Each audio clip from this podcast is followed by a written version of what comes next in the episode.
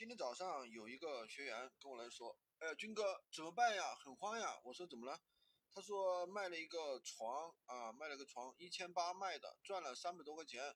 但是呢，他又怕这个，怕什么呢？怕这个客户发现是多多的货，因为呢，比如说如果填客户的一个收件地址，对吧？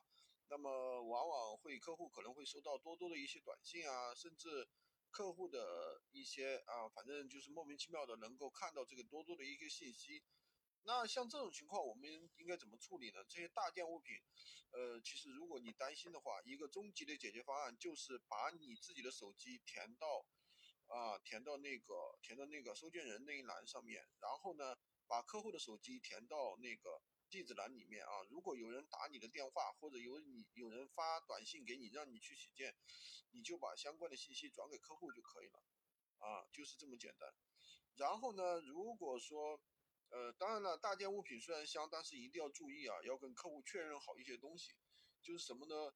就是比如说产品的规格、尺寸、颜色，包括特别是颜色啊。